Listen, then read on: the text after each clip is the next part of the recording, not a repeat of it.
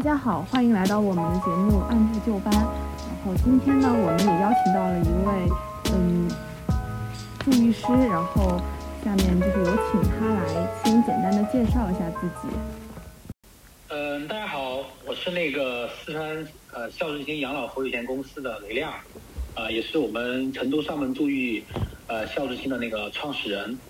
呃，我们是从去年呃五六月份开始筹备的这个上门助育这块的一个业务。然后呢，呃，因为是这个上门助育呃这个行业来说还是处于一个发展初级阶段，所以在初步的初期的一个呃创始阶段的一个时间相对比较长，所以说我们筹备了很长的一个时间，在去年年底才正式的一个成立。啊，目前呢也是啊已经基本上运营了将近快一年了。呃，从它最开始的一个呃，相对老人包括一些年轻人都不太熟悉的一个行业来说，到现在，呃，我们的一个咨询量，包括我们的服务服务老人的一个数量哈，逐步在增加，也相相对的逐步在一个稳定的一个状态。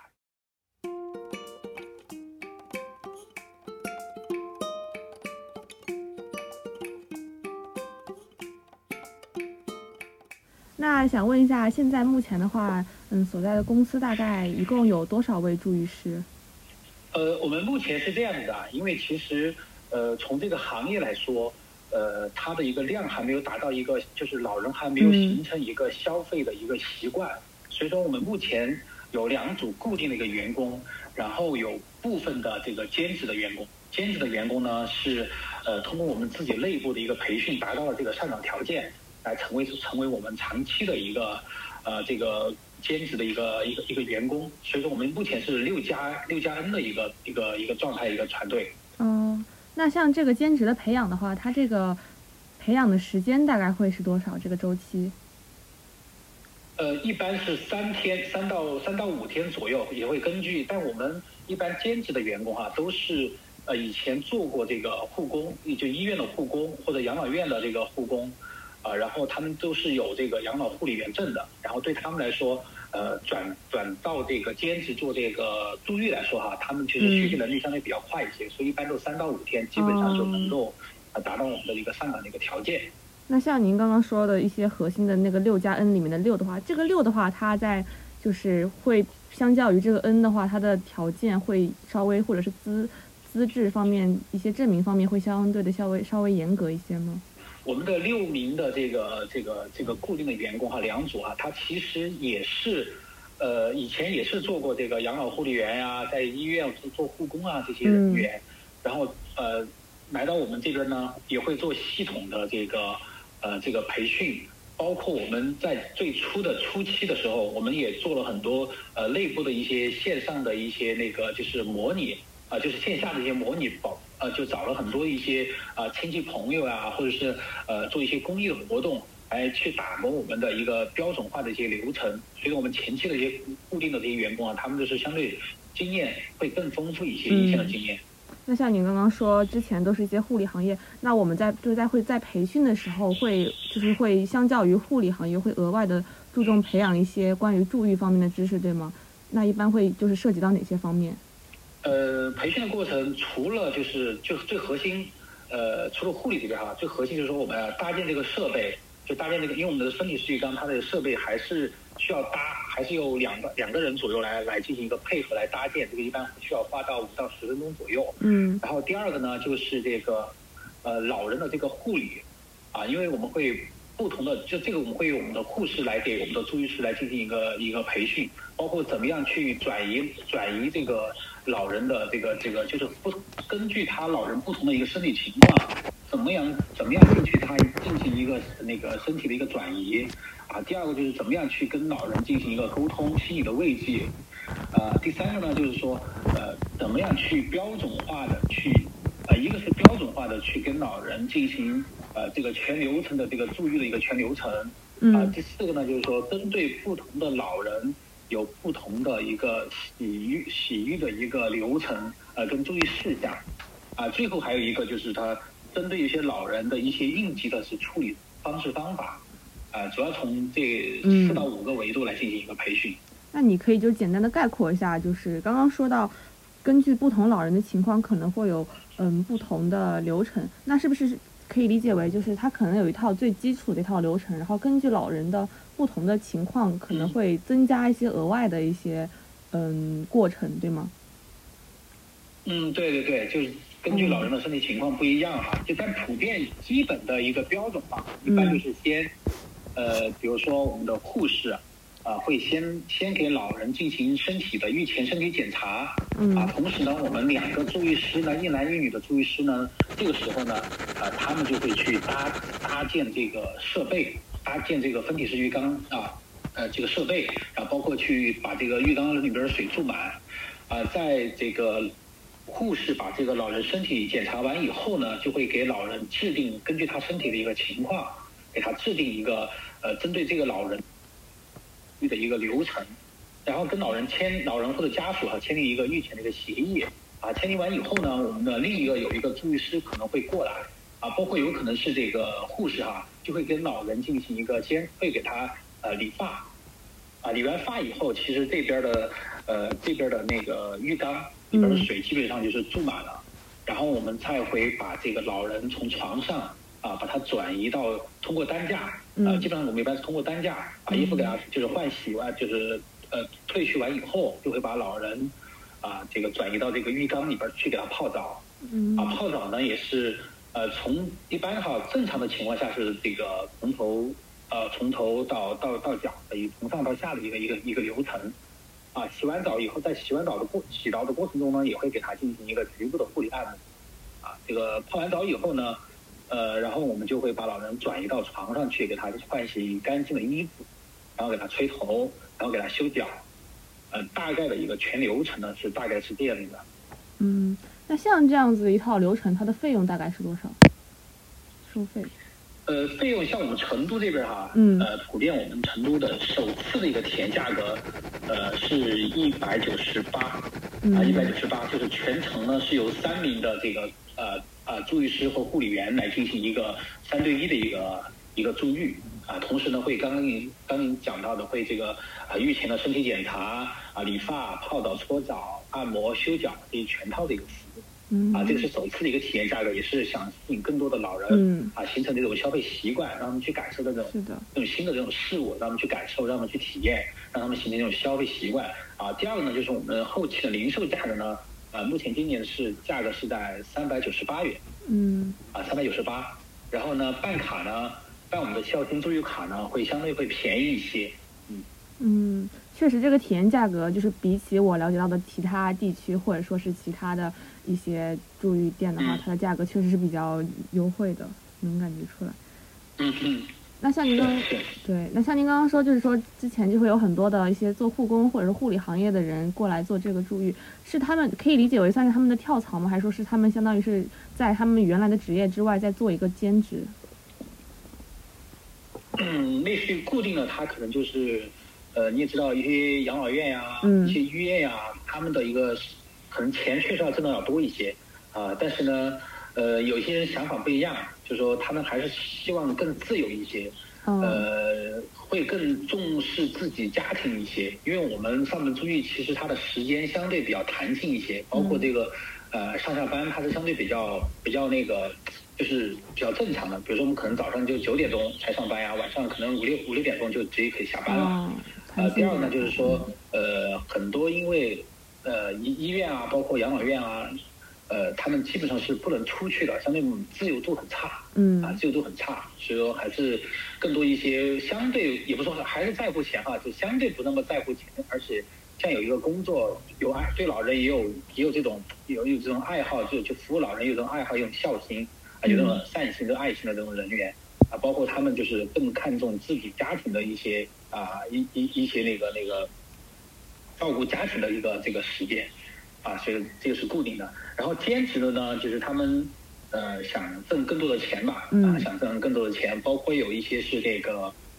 呃这个诊所的一些啊，包括有诊所的一些那个啥那个呃这个就是销售的销售药品的这些这些护士啊，包括有一些是呃养老院的，他有时候他可能会呃这个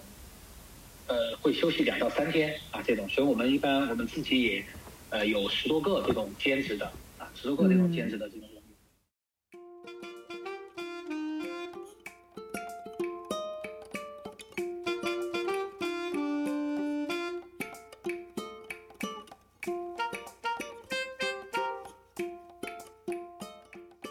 像您目前就是作为创始人，你在招募这种成员的过程中，你会觉得说在招募上面是有困难的，还是说其实是，嗯嗯，供大于求，还是就是求大于供，类似于这种？嗯，应该说最初是确实比较难，特别难，因为包括大家都不了解这个行业，不了解这个就养老，因为我们这个上门租寓啊，它是一个养老呃下边的一个小很小很小的一个分支，就是大家可能都不说一些客户了，包括这些从事的人员哈，他们想这个这个这个行当能够能够持久嘛，能够当一个事业去做嘛，所以说他们也是持怀疑的一个态度。所以说最开始招人是特别特别特别辛苦的，因为毕竟这个，呃，他的一个待遇哈也不是特别的那么高，啊，所以说最前期这块儿，确实这个招人比较痛苦，呃，然后陆续的哈，应该大半年以后了哈，这个人员这个这个上门租寓这块儿，逐步的去在传播，呃，很多人去知晓这块儿，然后业务量也逐步在增加以后哈，然后这个。那个想去做这块儿的，再加上你也知道，这个大经济环境确实是比较差啊，很多一些就呃灵活就业的啊，相对去比较多一些，呃，他就是咨询的，包括咨询想过来做，无论是做固定的还是做兼职的啊，就是相对就比较多一些了。嗯，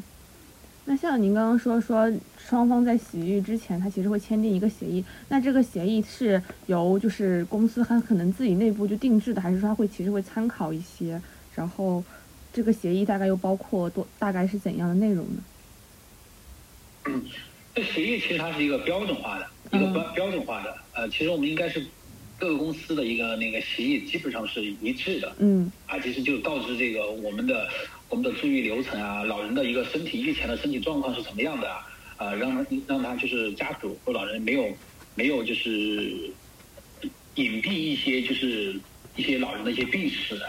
啊，然后就是我们呃，在整个操作过程中呃的一个大概的流程啊，然后老人的刚刚讲了老人的一些预前的一个身体一个状况，然后就告诉他啊，告诉他，然后就签订一个协议。然后其实这个预前协议哈，其实我们呃怎么说呢？呃，说实在的哈，其实我们也去咨询过一些网络的一些朋友，其实这个协议其实呃不能起到一个很好的一个法律的一个保护。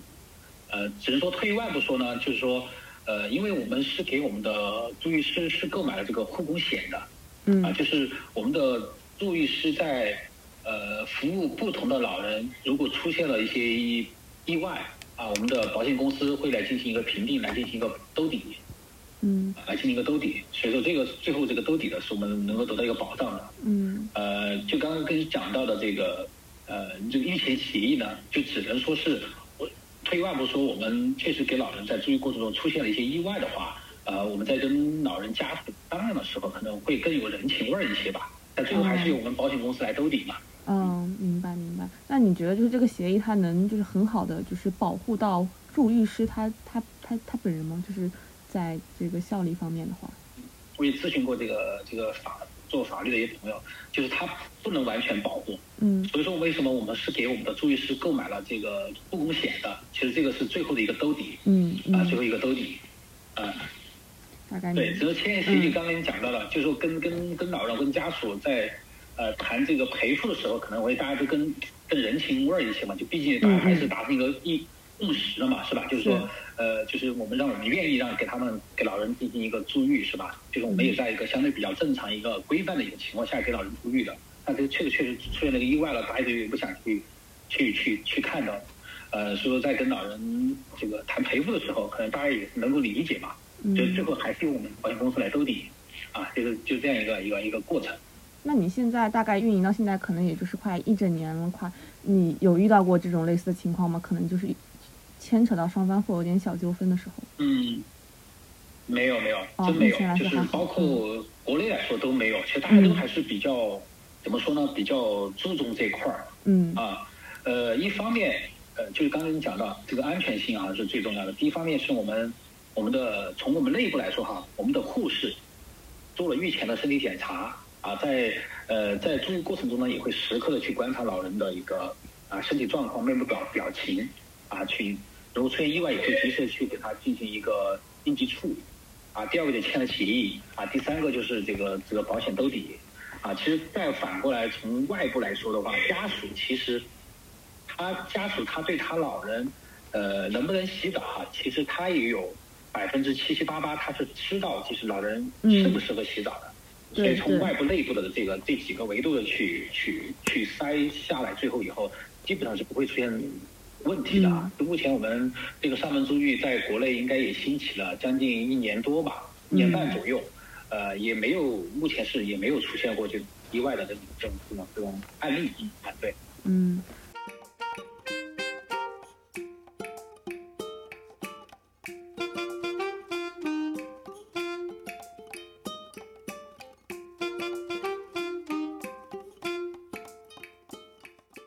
像您刚刚说的，就是大概兴起了一年多，大概也是你刚开始去，就是去筹备去进入这个行业。那当时一开始的话，你是怎么了解到这个助浴的这个行业的？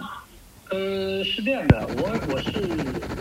我是做以前做地产的，做了十五年，但是在做地产的时候，应该是从呃一三年一三年那个时候，那个时候还在还在还在乙方，那个时候还在乙方。呃，就是给一个北京的一家那个养老机构，啊，我印象是陈和静，叫陈和静，对，叫陈和静。嗯嗯。呃，当时是他们在青城山做一个养老地产，那个时候，他们他们陈和静也邀请我们到了他们北京那边去，呃，参观他们在做的一些养老的一些一些一些场地跟设备设施。啊，包括有营养中心啊，有居家日居家就日间照料中心。就那个时候，在一三年的时候，那个时候北京已经有过这个日间照料中心了。因为那个时候已经有对我自己有有个洗礼嘛，因为确实这个沿海一线城市对这个养老这块儿确实走在最前边儿嗯。啊，这是第一个。第二个呢，就是说两年前吧，两年前也是无意中在视频上看到了日本的这个上门租浴。嗯。啊啊，也留下了很深刻的一个印象了。啊，是心里边有有这个印象，然后最后是去年，刚刚也给你提到了，去年五六月份，因为地产这个行业不是特别景气，国家就对这块的这个管控也是，呃，下定决心要去管控这块，未来确实发展，呃，会一直走走一个平稳或者往下下行的一个一个一个一个路线一个方向，啊，所以说也是想去做，自己是想去，呃，未来下半下半生吧，怎么样去做一个事业。啊，最后是先选定了这个大家都认为的这个养老的这个南海的这个这个大的一个方向，嗯，啊，因为大家也知道，包括最近的这个养老国家对这些政策的一些扶持呀，一些制定的一些方针啊、方向呀，就非常的去重视，因为国家对这块儿，你大家都知道啊，呃，这个老龄化特别严重，国家也是非常非常担心，也是希望有更多的这些社会群体去去参与，呃，其中，啊，所以门槛也比较低。啊，然后第二个呢，就是再想到，呃，也是想到了这个，呃，你要想门槛低，嗯，那个资质条件比较低，啊，投入也比较少的这个养老的分支，然后所以我最后想到这个上门助浴，啊，助浴这块呢，其实也分了很多种，啊，有这个呃呃租浴车，啊，有这种充气的，啊，目前像我们现在用的是这个分体的，然后还有一些是电动的，所以我们都我都去。去年到处去考察，啊，去考察去学习，然后最后选择了这个，啊，分体式这个这个浴缸，啊，感觉更安全，啊，更有品质一些。嗯，大概是这个样子。行，那其实可能一年多前的话，其实也多多少少有受到一点疫情的影响吧，因为我知道就房地产行业它其实受疫情的影响还是蛮大的。呃，对，其实怎么说呢？最开始其实疫情对我们最影响最大的其实是医院的客户。包括一些养老院的客户，呃，因为这块儿那个疫情来的时候，医院跟养老院是绝对是不能进去的，包括有一些养老院家家属都不能进去，所以说这块儿业务是基本上是流失的。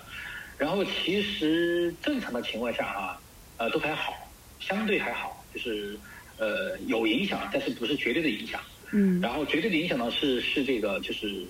静默，就是全程静默的这种状态，那肯定是肯定是绝对的影响。那平时一些常规的一些，呃，有些小区被封闭了啊，呃，呃，不是绝对，呃，还是有影响，不是不是，只是说 有影响，但是呢，也能够去正常的运营，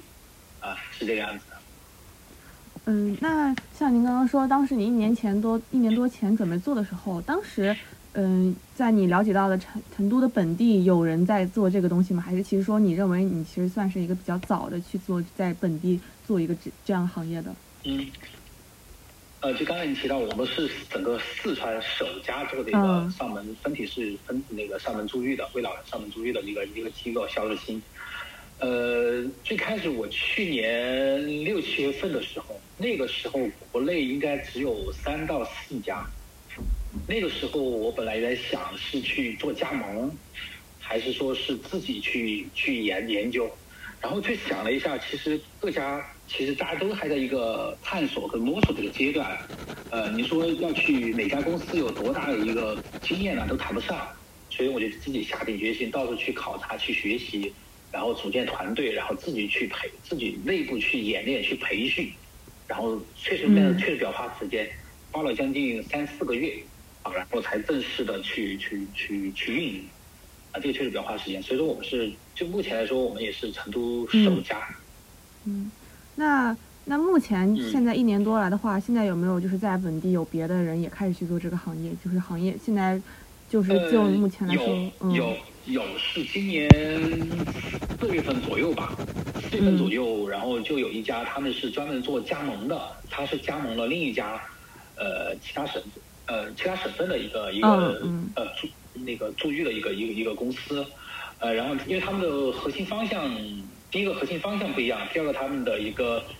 呃器材也相对不一样。第一个就是我刚刚说的他们的一个方向，他们更多的是想呃以加盟为为主营业务啊。第二个呢，他们的用的这个器材呢，主要是以这个呃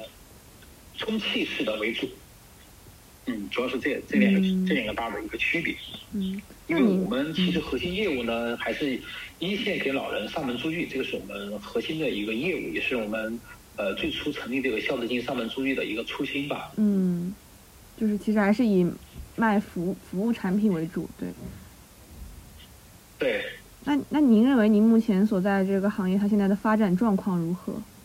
呃，发展状况肯定是未来是越来越好吧，因为这个确实需要，确实需要一个培育的过程。就我们打个比方来说的话，呃，你说十年前的家政啊，其实大家都想着这。自己有手有脚，请个阿姨，请个请个保洁的人员过来到家里边，还没有形成那个习惯。嗯。但现在是吧？就是大家已经形成一个产业，形成一种消费习惯了。啊，所以说这个助浴它其实也是一个，也是需要有一个时间去培育。因为呃，国家已经制定了这个大的一个战略方向，就是说九零七三啊，就是百分之九十的老人他是在居家养老的，但居家养老。老人洗澡是他的一个刚需，也是一个痛点。所以说，未来，呃，这个上门住浴呢，它可能也会按照这个家的那种发展轨迹，形成一个老人的一个消费的一个习惯。呃，第二个来说呢，你单纯的去做，单纯的做上门住浴呢，它可能是也是不赚钱的，啊，也不是特别的赚钱哈。可能它需要，第一个它需要把量提的更高一些，啊，第二个呢，也是呃以这个上门住浴这个为一个切入点。为一个引流，因为其实我们跟老人上门住浴以后哈，他们对我们的一个消费粘性啊，包括对我们的信任度啊是非常高的。所以等等这个业务量啊、口碑出去完以后呢，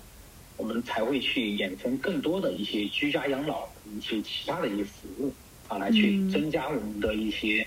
呃利润点啊，大概是这样子的。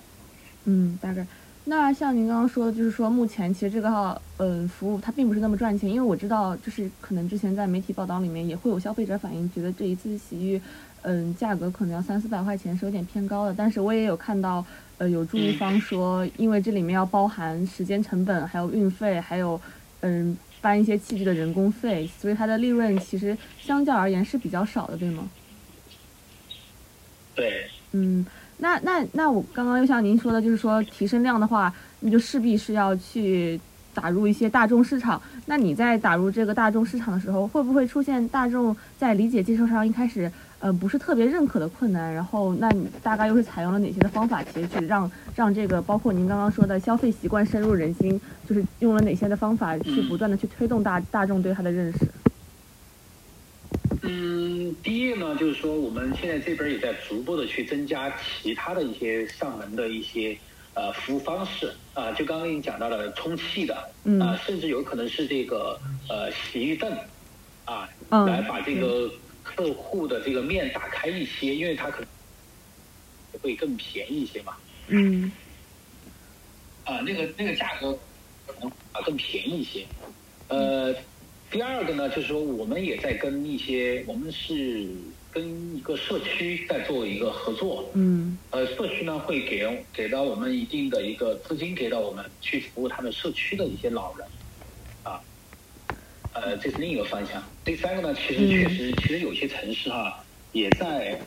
呃也在发力，就是说去跟民政局啊，跟一些呃政府部门在反馈，呃让让他们把这个上门租寓这块儿去纳入一个社保呀，或者纳入一个做那个政府采购的一个清单里边儿去，通过一个政府的一个呃呃买单。呃，或者是或者是出一部分钱来补贴这些这些特殊的这些人群，啊，这样子可能从这个三个大的维度呢，去更可能的去去去拓拓宽一些客户，去去培育这种消费习惯，嗯大概是是这个样子。嗯，那像刚刚您说的，也有就是有些嗯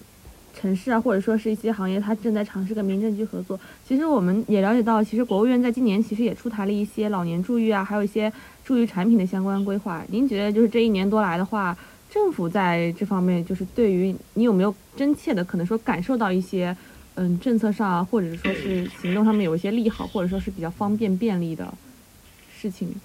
嗯，还说其实利好肯定是、肯定是有的，因为嗯国家对这些大的一些战略方向啊，都是其实都没有多大的问题。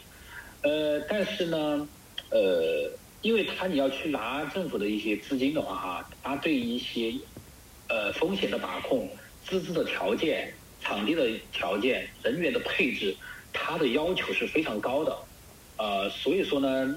像类似于我们这种小公司、初创公司，嗯啊，新兴的行业你要想去拿这种这种这种这种政策哈、是相对比较困难的啊。包括我们提出嗯也去啊走了很多啊，也去拜访了很多一些一些一些一些政府，但确实你想落地，想拿到一些这些资金的话，相对比较难一些啊，相对比较难。嗯所以说，更多的还是我们是下到了基层，下到了社区啊，社区的相对相对要灵活一点啊，因为他们嗯毕竟还是想把自己社区的一些呃群众啊这个照顾啊维护的更好一些嘛。嗯，那像我刚刚看到，就是小红书，你的小红书账号上面其实也会提到一些来自不同城市的一些助育团队，然后你们会做一些帮扶，或者说有一个实践基地，这个大概是怎么运作的？呃，对对对，呃，因为确实从今年应该四五月份，嗯呃，我们川二线的，就省内的嘛，包括一些省外的，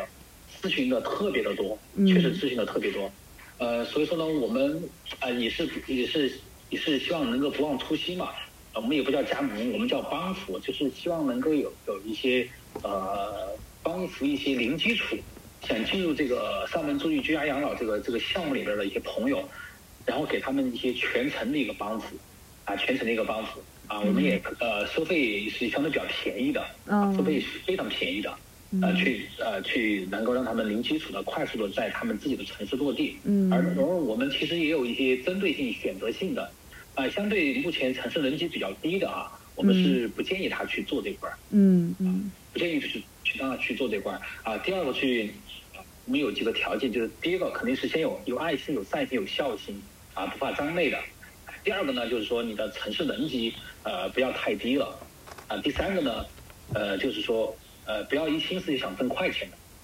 嗯。啊嗯。有这三个大的维度，我们去去筛选啊，确实对这个养老这个行业有抱负、有有有确实想沉下心去做这块儿的，然后我才会去进行一个帮助。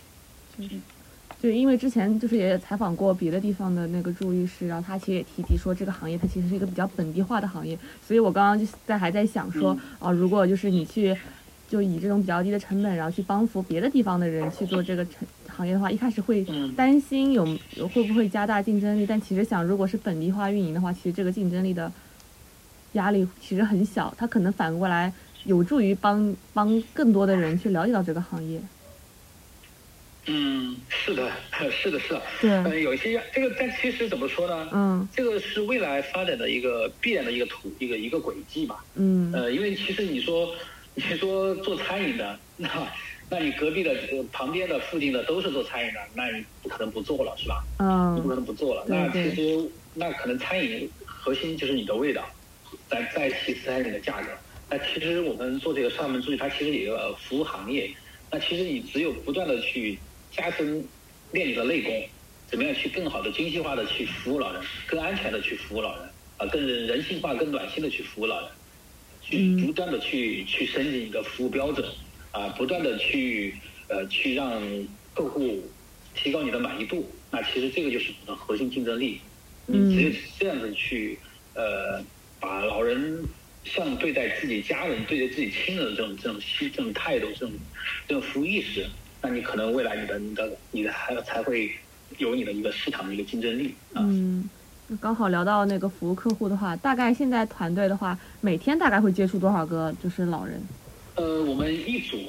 呃一般是在两个左右，嗯两到两到三单，两单左右，嗯。就那是目前还不多，因为最开始我们理想化的哈，其实我我们最开始最其实设定的可能三个月要设个点，三个月要设个点，但目前其实我们第二个点还在筹备之中，嗯啊，跟这个嗯社区还在谈，啊还在继续谈一个合作的一个模式，啊，但地址已经选好了。嗯，那像这样的老年人的话，是一般是以多年龄大概是多少多少岁以上的老年人为主？呃，普遍来说都是高龄老人，基本上都是八十岁以上嗯为主，然后部分有一些是这种呃术后的患者，啊，就是手术后的，嗯，啊，那手术后的一个患者。嗯，那刚刚像您提到，就是过程中还会用担架啊什么之类的，其实失能老人在嗯其中的占比高吗？呃高高高，嗯，大部分百分之八十以上的都是失能老人，哦，那像一般这种服务的话，就是一般都就是还是一个解决解决刚需的问题，嗯，对对啊对，解决刚需。嗯，那是不是一般都是就是子女预约会比较多一点，而不是老人自己来预约？老人约的我，嗯，真的就寥寥无几，嗯没几个，都是子女。但他的子女其实也年龄也不小啊，他的对子女其实也是五十来岁嗯啊，五十来岁，六六十岁左右啊。另一个人就是孙子辈的啊，三十岁、二十二三十岁左右的吧，嗯，大概这两种人是最多的。嗯，那像他们其实也是出于这种刚需的、必须的这种原因来购买这个产品的，对吧？哎，对，像你说，呃，五六十岁的子女哈、他们嗯。其实也力不从心，也没有没有这个能力去照顾老人，去搬运老人，自己都、嗯。自己，包括有些自己都身体都不好的，嗯，嗯，那啊，另一种那种孙子辈呢，肯定就是起一个孝心嘛，起一个孝心的，因为毕竟可能小时候可能自己的爷爷奶奶照顾他带大的嘛，可能有很很有感情嘛，很很孝顺嘛，也是希望能够体现出自己的一个孝心嘛。那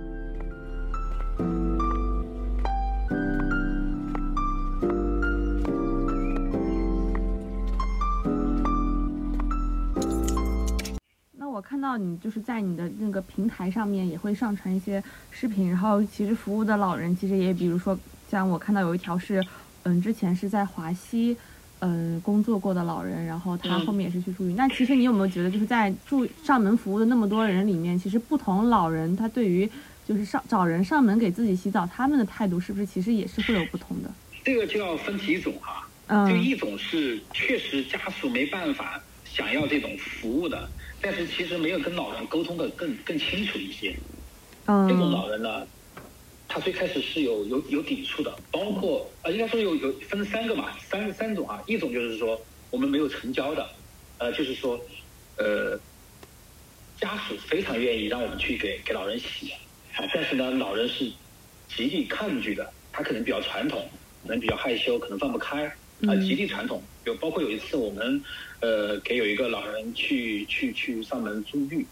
呃定了时间啊定了时间，呃老人也在旁边听见了，就是他不愿意，但是家属是没有这个力不从心，是没有能力去把这个老人来进行洗澡的。嗯呃，定了时间以后，但是老人就直接那天提前个半个小时就出门了，提前半个小时出门了哦，嗯就这种，呃，就是他是比较抗拒的。呃，嗯所以说我们一般就对于这种老人的话，我们会提前，呃，有时候会先不带设备，会先去给老人做身体检查，给他理发，给他修脚，给他聊天，嗯。呃，然后再去一步一步的去去去去培养培养这种相互信任啊，这种这种关系以后，然后再给他提这个出狱啊，这这是一个方式。第二个呢，就是说，呃，家属呃跟老人沟通了，老人其实还是有心里有一点抗拒，就是一一心里有一点忐忑嘛。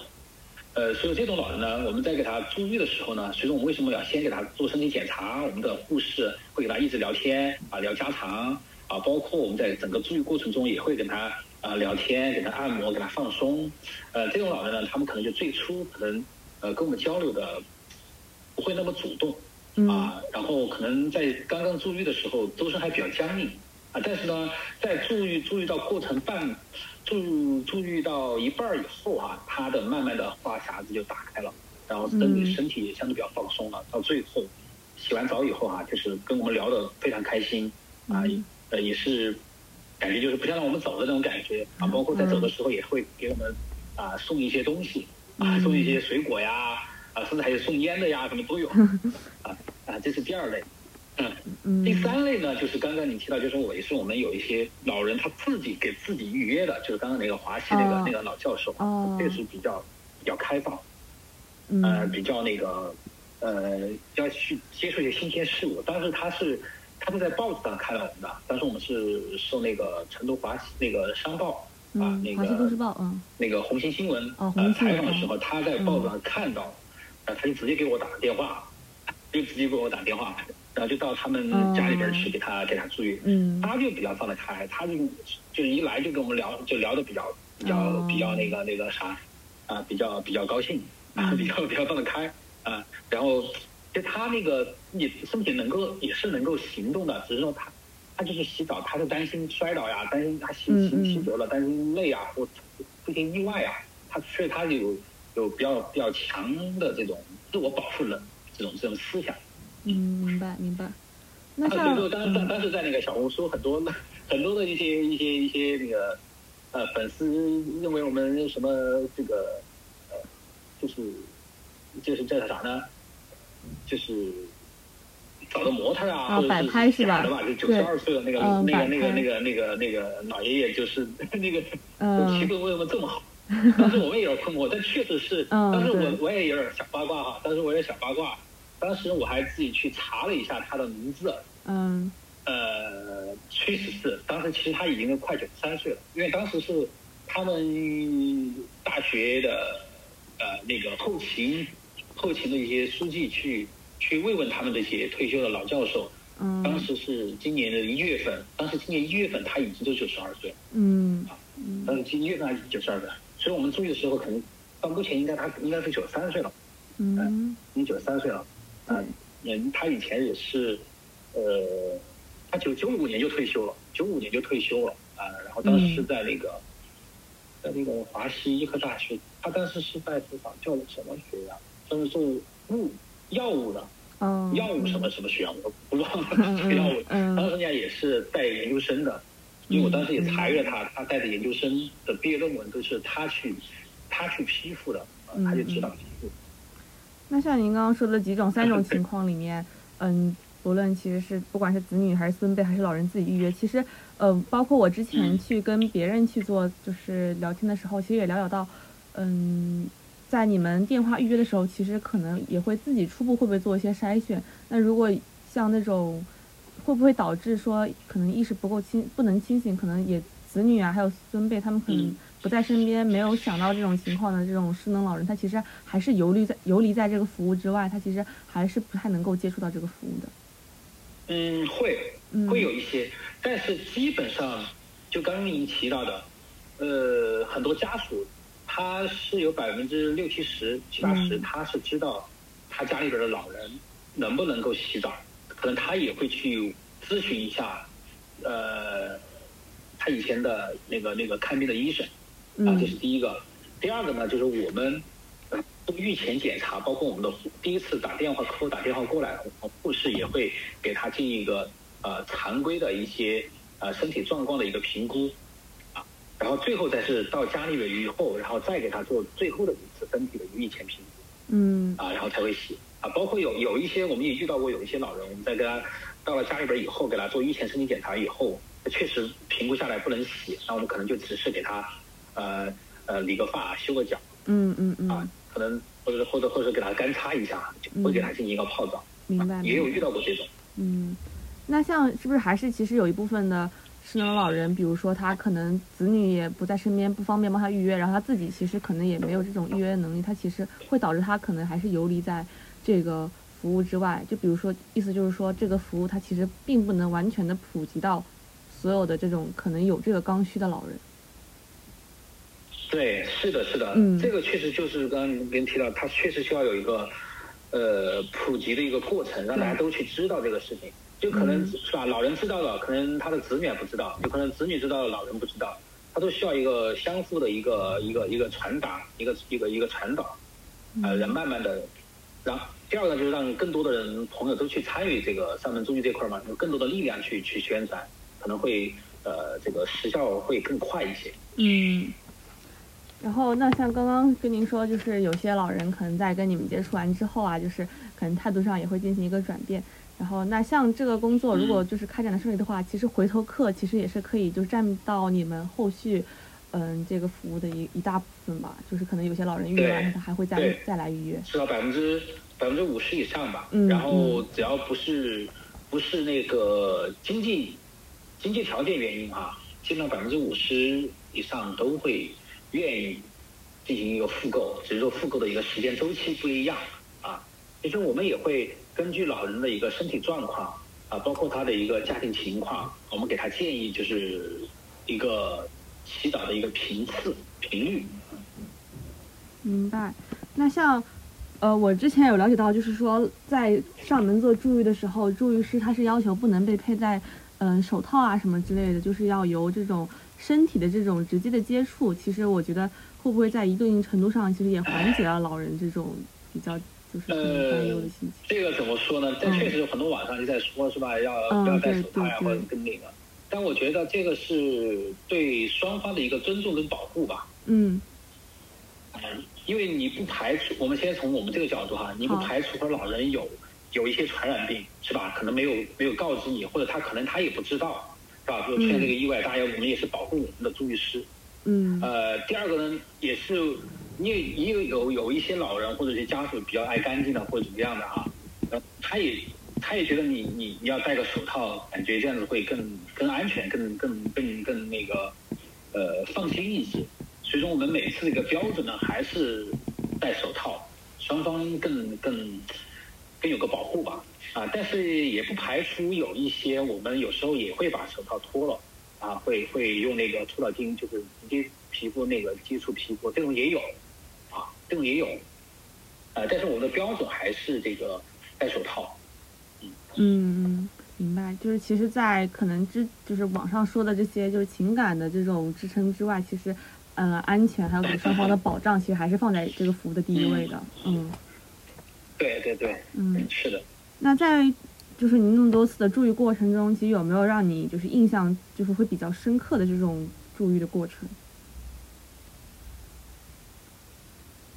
深刻，其实以前采访我也也也说过啊，嗯跟那个比较类似，就是那一次，呃，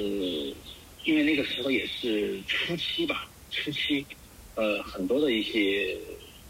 老人，包括一些子女，都不是对这个不了解，呃，然后呢，呃，我们当时去给一个一个八十来岁的一个一个爷爷去助浴，他呢是中风加糖尿病。中风加糖尿病，然后呢，他的他的那个呃老婆就是他一个婆婆嘛，在照顾他，然后他有三个女儿，三个女儿都在外都在外边，只有一个女儿呢，也是忙于自己的家庭，在同一个小区，但是也是忙于自己的工作，忙于自己的家庭呢比较忙，有时候才过来。然后平时都是那个他的老婆那个婆婆在照顾他。其实呢，那个时候我们才知道，其实最辛苦的其实是照顾那个老人的那个老人才是最辛苦的。嗯是是，真的是心力憔交瘁吧，又是力不从心，又是又是又是心力憔悴。呃，所以说我们在给那个爷爷租屋的时候啊，他的，呃，他可能是也是情绪爆发吧，啊、就他也觉得就是就是说，虽然那个购买的这个，呃，单是他女儿购买的哈，呃，他也觉得就是说，因为而且而且当时是田价格比较便宜，就是一百九十八，嗯。呃，我们我们的我们的护士给那个那个爷爷给他做预前身体管检查以后，就是觉得他那个糖尿病比较严重，然后又中风，然后皮肤呢呃比较脆弱一些，然后我们在给他注意的时候，就是给他搓的比较轻一些，因为为什么要搓轻呢？因为他那个皮肤比较薄，有那个糖尿病，就不能搓太重了，他搓太重的话，他容易那个容易血管会会出血。呃，第二个呢，就是说，本来有些老人其实就本来就不应该把那个搓得太重，因为搓太重的话，其实呃，老人的本来皮肤新陈代谢比较慢啊，皮肤比较干燥，然后其实很难很难恢复，所以说呢，呃，一般我们会给他还是要保留一层这个油脂，就是自己体内的一些油脂来保，其实它是一个保护层，不是不是那个污垢。呃，所以说跟那个老人搓的时候搓的相对比较轻一些，啊，其实比较轻一些，但其实给老人搓轻一些，其实对我们来说其实更费力，更费力、更费技术一些。有搓重，其实对我们来说更简单一些，但是可能老人就不能体体会，不能体会，他觉得我们花那么钱那点钱，你们你感觉就是走个形式那种，嗯就轻轻搓一下就就完了，呃，搓一下就完了。所以说，我觉得刚才你讲到，就是说很多一些呃家属或者老人，他在照顾一些呃老老人或者患者的时候，他不专业不科学，会导致很多老人加速衰老，加速这个病情的一个加重的。所以，所以我们在给老人给给这个婆婆灌输的时候，她还是有抗拒，甚至嗯她后边她自己要上手来来来给来给她的那个对来给爷爷在搓，但是嗯但是对我们还是尽可能去坚持我们的原则。嗯所以当时第一次其实挺尴尬的，挺尴尬的，嗯就是呃，就是那个氛围不是特别那么好啊，嗯不特别那么好。但是其实，其实他女儿也在旁边，他他他女儿其实一句话也没有说啊，一句话也没有说，其实他也可能也知道他他他那个母亲也比较那个嘛，就是比较辛苦，可能就发着牢骚嘛，啊，发着牢骚。呃，但是其实我们在做完以后，他第二次他就直接就购买了我们的助语助语孝心卡。嗯啊，第二次呢也会，他们老人呃老人呢也有一点点，但是比首次呢会好很多，会好很多。然后后边第三次、第四次去的时候，那那基本上就就比较那个那个婆婆就比较放松了，啊就嗯就完全对我们信任度也非常高了。明白明白啊，就是任由我们自己去发挥去操作，哎，他就自己坐在旁边儿，呃，跟我们聊天儿或者自己看电视，啊，就比较放松了，就慢慢的就形成一种信任度，还有这种消费习惯了，明白。就是这样。嗯，那那像您这个从业过程中的话，其实遇到感觉遇到的最大的困难是什么？呃，遇到的困难啊，嗯其实只有我们从业人员才知道，其实最大的困难是啥，连大家都不知道，是水的问题。哦，对，确实因好为很，因为其其他的对我们来说，我们都非非常标准化、非常专业，都都都没啥问题。因为最大的就是那个水的问题，水，因为很多家里边的水啊，忽冷忽热的，忽冷忽热啊，包括有一些它的那个气压、水压比较低啊，只要我们一开一关，它那个水，呃，第二次，比如说我们放完以后给它洗头，洗完头你不可能一直水要放，你你要把它关了，关了再打开的时候，它可能要要过一段时间才来来热水，要等很久，要等很久。有一些呢就是那个热水器不稳定，一会儿冷一会儿热，啊就很尴尬。所以说我们有时候会在旁边备备一个备一个水桶，水桶会放一些温水，会去去时刻去去储备一些应急的一些一些水。嗯嗯，嗯，，确实其他的都还好像好，对其，他的我们都相对比较专业嘛，就对其他对我们来说都都没啥问没啥多大的问题。嗯，对，确实好像这个问题好像确实在以往的不不管是外面的报道中还是怎么样，确实谈及的会少一点。对，他们不，他们真的实操的人才会知道，嗯嗯，真的实操的人才会知道对。没实操的人只是只是看过了，他们不会了解这些嗯具体的情况。对对对。那现在目其他的一些什么感冒呀、或者什么，我们都有一些标准的我们的一些处理方式方法，呃，都没啥问题。就是那个水，特别是那个一冷一热的，就很尴尬。嗯嗯他有时候他也，呃，家属他也不会告诉，也不会主动去告诉你。要突然我们放的水一下就就烫了，所以说我们第一个呢，我们会二次二次传导，去让老人感受这个水温，去去去淋水。啊，第二个呢，我们会在旁边储备一些那个一桶的那个温水，啊，啊，包括有些有些家庭里边，他他可能，呃，我们遇到过有一次哈，他是那个呃电的烧电的烧电的话，它那个它里边的水是不够的，啊不够的，所以说我们会会去去烧一些烧一些热水去储备在旁边。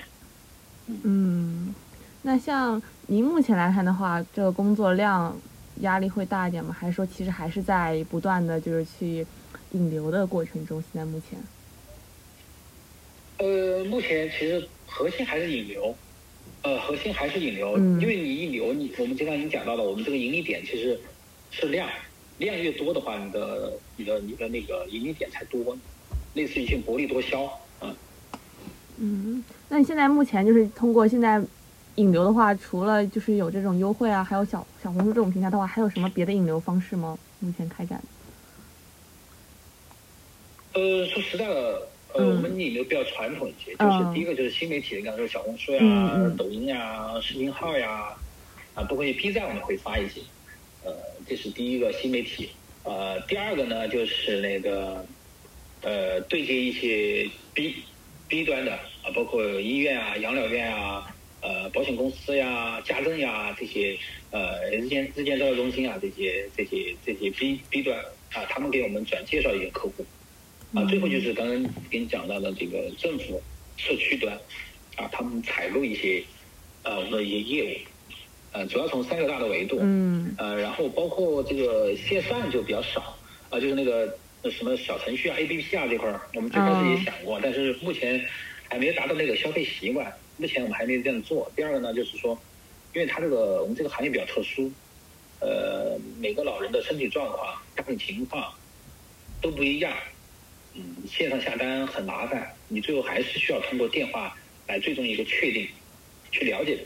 你才会才会进行一个服务。所以说，我们目前小程序目前还没有做，啊，只是在筹备，嗯，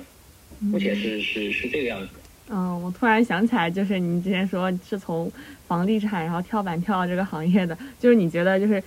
就是从两个行业，就可能说，比如说房地产可能在你心目中可能就是有一走下坡路，然后反过来这个注意的话，它可能还是一个比较相对朝阳的一个产业。那你在这两个就是嗯、呃行业，就是可能差别还是比较大的两个行业跳转的时候，就是这种思维上面会不会有一些就是可能是一些通用的，还是说是会要发生一些转变的？呃，其实最大最直观的那可能就是薪资待遇，那完全是天壤之别。嗯呃，其实因为我做房地产，我是做那个客户研究、产品定位，其实对人性啊，对一些老人的一些呃，对那些家属老人一些沟通啊，还是还是比较顺畅啊，还是比较顺畅。就怎么样去服务更好的去服务老人，对我来说，其实我们以前来做产品定位、客户研究这块来说，还是是共通的啊，共通的。呃，第二个呢，就是说，其实我自己也是，哎，有些初心吧，就是我觉得服务老人，呃，一方面，呃，可以给我带来更踏实的感觉；第二方面，嗯其实也是为未来自己照顾自己的父母啊，可以储备一些经验，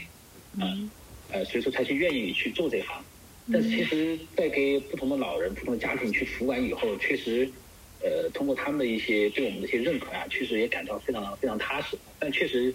呃，赚不了多少钱啊，但是但是感到很欣慰、很踏实、很有意义。目前就只能只能是这个样子。嗯，对，包括之前可能就是做房地产的时候，其实面每天面对的这些就是人人群的年龄段，跟目前面对的年龄段其实还还是差别很大的，心态什么这些其实都会有嗯多多少少有一点点变化。嗯。嗯，那嗯对，因为我我我嗯那个，我的性格就是应该是好处也是坏处吧，就是同理心特别高，所以说我就会哦，从从他的角度去想，去嗯。去想事情，所以说呃，应该算是也算是一个服务型的一种人士吧。所以说，嗯，对我来说，对对养老这块呢，我觉得是对我来说还是一个相对比较比较匹配的一个一个行业嗯吧。嗯嗯。那周围的朋友啊，还有家人啊，他们对待你这个变化，他们态度上面是怎么样的？也会有变化吗？呃，对同行来说感到比较吃惊，这个、这个跨度太大了。对于家人来说，其实呃还是蛮支持我的啊，还是蛮支持的。但他们也知道这个确实目前来说根本就不怎么赚钱啊，嗯那确实也觉得很有很有意义啊，很有意义嗯。哎，他们也也愿意就觉得是我自己很很乐意乐意去去做的这个事情，也比较开心啊，所以说、嗯呃还是比较支持我。嗯所以其实还是觉得在就获得这个经济效益同时，其实认为自己其实对于这个社会效益自己是有做出一定的贡献的，对吗？哎，对对，嗯，对对对，是的。是的。那对于关于现在目前的这个职业还有行业，你大概未来会不会有一个比较大概的一个规划？呃，大概的规划，这个前前面也有初步已经说过啊，就是说，第一个我们的一个阶段就是说，在成都，老人想到要洗澡，第一个想到我们孝之心嗯。啊，这个是我们嗯。第一个阶段要要要去做的，可能在这一两一到两年时间，那么三到五年，呃，我们可能就会去衍生其他的服务，嗯。比如说这个，就刚刚提到的居家的照顾，啊、陪诊，啊、包括这个呃家政，啊、包嗯括一些社化改造、社化产品，啊，这个我们可能会呃等第一阶段过以后，我们就会去衍生这个这些增值的一些服务。嗯。啊嗯。最后远期嘛，肯定还是想全国复制嘛，那个比较远了，所以我们目前还是说做还是做做第一步，让大家都知道上门珠玉，知道我们孝之心。嗯，明白明白。那会不会自己有大概会有一些顾虑吗？所以目前来看的话，以前担忧的是啥呢？其实先其实还是大经济环境，嗯你只有大家是吧，经济好了，大家才会愿意去花钱，才会愿意愿意去花这个钱。你如果呃，你如果去经济不好，大家的消费消费这个不那么不那么就是更轻松的去消费的话，那其实虽然就是这个上门注意，它虽然是个刚需的话，它可能呃会找更安全性会更差呀，或者是其他方式去去进行注育。那其实如果类似于我们这种注育的话，它其实成本是很难控制下来的，它很难控制下来，因为毕竟我们每次三个人，嗯啊嗯，对，然后开着车，然后一一一全套的这些注意设备，它的成本是很难去压下去。然后如如果成本很难压下去的话，你的这个消费能力又达不到的情况下呢，它这个你的这个这个这个运营的这个长远性就相对比较弱一些。所以说，还是希望这个大经济环境会越来越好嘛。因为现在你也知道这个，是吧？这个口罩已经开了嘛，可能嗯可能需，要有个阵痛期吧，可能自然阵痛期过完以后，可能会慢慢就会好起来。所以我们对未来还是有希望的。嗯，嗯所以第二个呢，就是我们自己也会也会开设一些其他的一些呃一些那个扩展扩大这个客户面的一些呃注意的一些其他的一些方式。嗯。